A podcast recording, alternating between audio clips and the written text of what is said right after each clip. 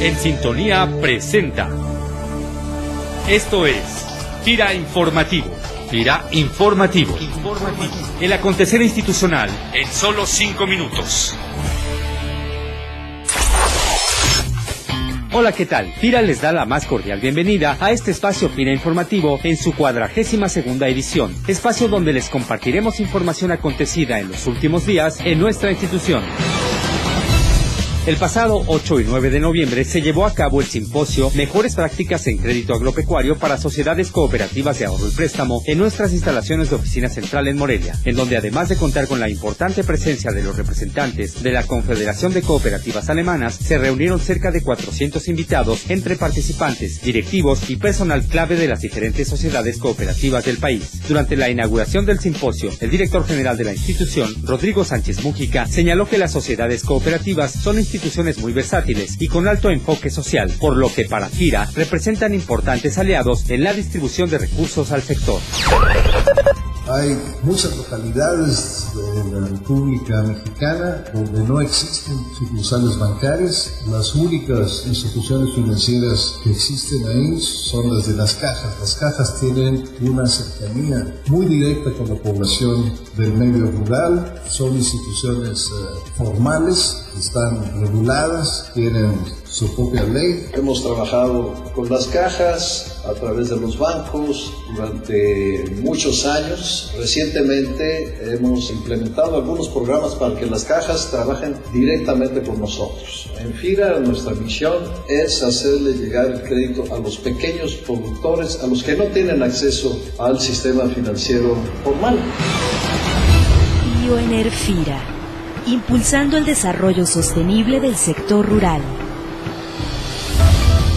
con el objetivo de impulsar la sostenibilidad de las actividades productivas y el buen manejo del agua en el distrito de riego del Yaqui en el estado de Sonora, FIRA ha trabajado de manera conjunta con los productores de este distrito, principalmente la conducción del agua de la presa Álvaro Obregón hasta las parcelas de los productores, logrando así consolidarse como uno de los distritos con más eficiencia en el uso del agua a nivel nacional. Al respecto, nos comparte más información Gabriel Flores Soria, agente de FIRA en Ciudad Obregón. El año pasado logramos impulsar un programa para mejorar la eficiencia a nivel de parcelas, cuya eficiencia promedio el año pasado fue alrededor del 68% ya en la parcela, eh, teniendo datos históricos eh, por experiencia aquí en la región de que se puede llegar hasta un 80%, que es la meta de lograr esa eficiencia del 80%. Y bueno, desde luego que esto lo que buscamos es pues contribuir a un uso eficiente del agua y como te decía, a una agricultura sostenible con el impacto que esto tendría de estas prácticas amigables al medio ambiente, pero que a la vez pues sean o tengan una adecuada rentabilidad para el productor.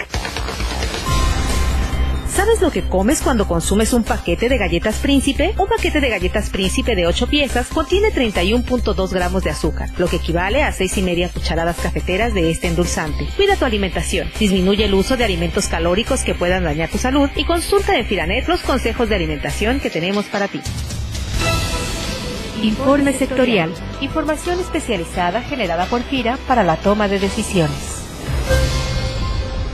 Les saludo con gusto. Les habla Esteban Michel Ramírez, jefe del departamento en el CDT Villadiego, y en esta ocasión abordaremos el tema de maíz de alta productividad. Los programas de maíz de alta productividad pretenden lograr la producción que requiere el país para cubrir la demanda de este grano, utilizando tecnologías sostenibles y seleccionando zonas de alto potencial productivo en base a la precipitación pluvial, las temperaturas idóneas, fotoperíodo, entre otros aspectos que le confieren la aptitud hidroclimática a las regiones para producir maíz. La productividad se entiende como la producción obtenida en base al espacio y el tiempo que se requiere en obtenerla. Esta depende de varios factores. La agricultura es multifactorial, pero se resume como el resultado de la genética de las semillas, el ambiente en que se desarrollan y la interacción genético-ambiental, y todo está concatenado. En el Centro de Desarrollo Tecnológico Villadiego se ha incrementado en un 50% la producción de maíz en los últimos seis años, al pasar de un rendimiento promedio de 9.8 toneladas a 15 toneladas por hectárea, combinando la labranza y conservación con la tecnificación de riego a través de riego por goteo subsuperficial, el manejo integral plagas y el uso de biofertilizantes. Para concluir, agradezco mucho su atención y los invito a que consulten esta información en el boletín técnico de 20 años de la labranza y conservación.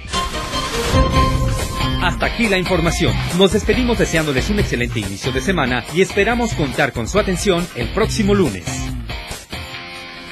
FIRA Informativo es una producción de la Subdirección de Comunicación Institucional. Voces Luis Manuel Pacheco, Cecilia Arista y Junuen Velázquez.